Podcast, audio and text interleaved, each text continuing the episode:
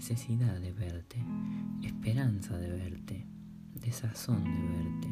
Tengo ganas de hallarte, preocupación de hallarte, certidumbre de hallarte, pobre duda de hallarte. Tengo urgencia de oírte, alegría de oírte, buena suerte de oírte y temor de oírte. O sea, resumiendo, estoy jodido y radiante, quizá más lo primero que lo segundo, y también viceversa.